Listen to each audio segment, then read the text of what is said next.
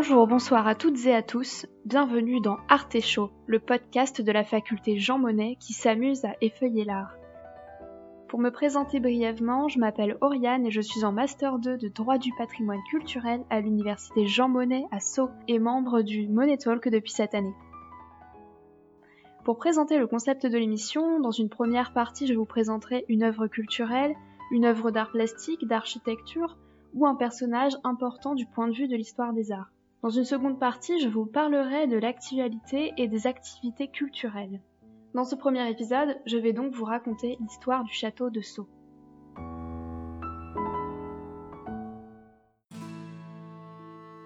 Il m'a paru opportun pour ce premier épisode de présenter le monument qu'est le château de Sceaux, qui nous intéresse à double titre. Premièrement parce qu'il est situé à proximité de la faculté Jean Monnet, mais aussi parce que euh, la demeure a accueilli un illustre économiste.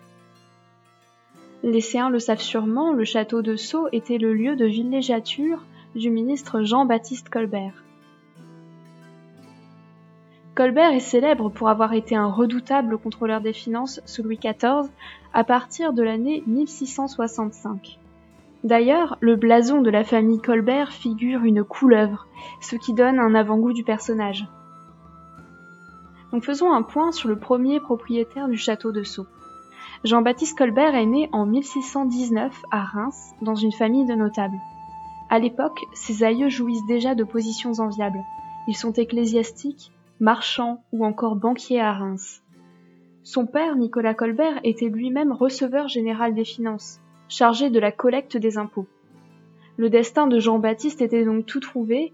À l'âge de 32 ans, en 1651, il entre au service du cardinal de Mazarin pour gérer la fortune du vieux ministre. Le fameux surintendant des finances Fouquet est arrêté en mars 1661, ayant fait de l'ombre à Louis XIV après la construction de son superbe château de Vaux-le-Vicomte. Mazarin aurait conseillé au roi de prendre Colbert comme bras droit sur son lit de mort. Et Jean-Baptiste Colbert devient donc à son tour contrôleur général des finances en 1665. Puis il cumule les fonctions, surintendant des bâtiments, arts et manufactures de France, puis secrétaire d'État de la Maison du Roi, puis secrétaire d'État de la Marine. À l'exception de la guerre, il gère ainsi toutes les affaires importantes du royaume. Il met en place une économie protectionniste en réduisant drastiquement les importations pour augmenter les exportations de produits de luxe. À cet effet, il crée la Compagnie des Indes occidentales en 1664 sous forme de comptoir au Sénégal et dans les Antilles, aujourd'hui symbole de l'esclavagisme mais la compagnie est dissoute après dix ans d'activité, faute de rentabilité. Toujours dans cette idée d'une production de biens de luxe, Colbert crée la manufacture des Gobelins, puis la manufacture de Saint-Gobain qui fabrique les glaces des miroirs chers à Louis XIV. Il crée également des manufactures de draps, de dentelles, mais aussi des manufactures de tabac, de sucre dans les colonies. Il fonde également des académies dans divers domaines des arts, pour la musique, l'architecture, les sciences. Enrichi de par ses multiples charges, Colbert achète la seigneurie de Sceaux en 1670 pour en faire son domaine de campagne. Le château de Sceaux est érigé en moins de 5 ans, et Colbert fait appel aux plus éminents décorateurs du royaume, les mêmes que ceux qui ont œuvré au château de Versailles. Charles Lebrun, le peintre officiel du roi Soleil, a réalisé pour Sceaux les décors de trois coupoles peintes, dont une seule subsiste aujourd'hui dans le pavillon de l'Aurore. Le somptueux parc du château est dessiné par André Lenôtre et agrémenté des vergers et potagers de Jean-Baptiste de la Quintinie. On trouvait dans le parc une collection de sculptures de Pierre Puget, François Gérardon et Jean-Baptiste Théodon. C'était un véritable musée à ciel ouvert. Certaines de ces sculptures ont ensuite été mises à l'abri dans des musées. Et comme son mentor Mazarin, Colbert réunit une collection de manuscrits rares et précieux qu'il achète à des institutions ecclésiastiques. Il n'hésite pas à demander à ses ambassadeurs et intendants de province de les acheter pour son compte. Il répartit ses ouvrages entre son domaine de Sceaux et son hôtel particulier parisien. Et comme dans la lignée de la bibliothèque Mazarine, il désigne lui-même sa collection comme étant la bibliothèque colbertine. Il fait encore collection de monnaies antiques et de médailles puis après lui, de nobles propriétaires se sont succédés.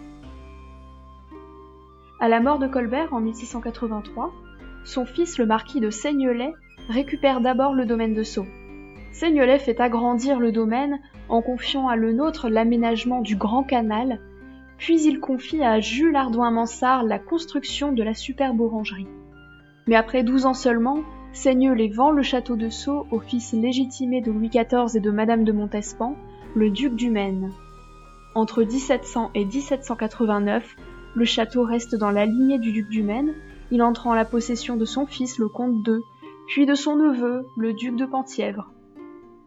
Et à la Révolution, enfin, s'ouvre une période funeste pour le domaine de Sceaux. D'abord laissé à l'abandon, il est vendu en 1798 à l'industriel Hippolyte Lecomte qui fait raser le château de Colbert. Seul le pavillon de l'Aurore a survécu à la démolition. La fille de Lecomte et son mari, le duc de Trévise, réhabilitent le domaine et construisent un nouveau château plus modeste à l'emplacement de celui de Colbert que l'on peut admirer aujourd'hui. Depuis 1923, le domaine de Sceaux appartient au département des Hauts-de-Seine, qui en a fait un musée. Le parc est ouvert tous les jours, même en ce moment. Le château est visitable hors confinement tous les jours sauf le lundi. Le pavillon de l'Aurore, l'orangerie, qui accueille les sculptures et les anciennes écuries qui présentent des expositions temporaires, sont ouverts uniquement le week-end. Mais vous pouvez toujours visiter virtuellement l'intérieur du château, à l'occasion de l'exposition virtuelle Les Colbert, ministres et collectionneurs. Donc c'est une visite à 360 degrés qui est présente sur le site domaine de seine Et ce qui me fait une transition parfaite avec l'actualité et les activités culturelles. Dans cette seconde partie, je vais donc vous donner des idées de balades, donc des balades réelles mais aussi des balades virtuelles. Le parc du musée départemental de Sceaux, premièrement, reste donc ouvert pendant le confinement de 8h à 17h. Vous pouvez aussi aller vous balader à l'arboretum de la vallée aux loups, au 102 rue de Châteaubriand à Châtenay-Malabry. On vous mettra donc l'adresse en description. C'est un parc labellisé Jardin remarquable et il est situé à 15 minutes à pied de la gare de Robinson. Ces deux balades sont gratuites et faisables durant le confinement, toujours dans la limite d'une heure. Donc petit disclaimer, le Money Talk décline toute responsabilité quant aux contraventions survenues à l'occasion de cette balade. Pour la balade virtuelle, vous pouvez bien sûr aller sur le site du musée départemental de Sceaux pour découvrir l'intérieur du château. Et j'aimerais aussi vous présenter un autre musée virtuel made in France. Il s'appelle Yuma UMA, Universal Museum of Arts. C'est un musée en ligne gratuit pour lequel des œuvres ont été numérisées dans des musées partout en France et même à l'étranger. Il y a plusieurs expositions disponibles et vous pouvez d'ores et déjà vous balader dans les salles à l'aide d'un plan réduit à gauche de l'écran. Vous pouvez pivoter le regard grâce aux flèches de votre clavier, vous pouvez vous déplacer grâce aux flèches figurantes au sol de la salle virtuelle. Et l'architecture des salles virtuelles est aussi surprenante que l'initiative.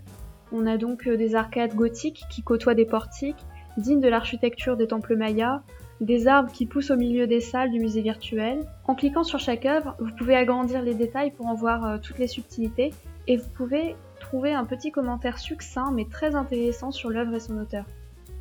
Et enfin, je vous conseille un compte Instagram à suivre, Margot Brugevin, et chaque dimanche, elle présente une ou des artistes féminines sous forme de petites vidéos IGTV sur Instagram en une quinzaine de minutes. Ma préférée portait sur les Guerrilla Girls, un collectif d'artistes qui sont un peu les Daft Punk de l'art, puisqu'elles apparaissent masquées, sous forme de gorilles, dans leur campagne de communication, et vous avez peut-être vu leurs affiches. Leurs affiches défient les codes de l'art actuel, notamment la spéculation de l'art. Elles critiquent aussi la place faite aux femmes dans les musées en tant que nues, mais à moindre titre en tant qu'artistes. Donc j'espère que ce podcast vous aura plu et vous pouvez réagir sur les réseaux sociaux en me demandant de présenter une œuvre ou un artiste qui vous plaît et dont vous connaissez euh, le nom sans connaître forcément l'histoire par exemple. Voilà. Et je vous dis à bientôt pour un nouvel épisode de Art Show. Stay tuned.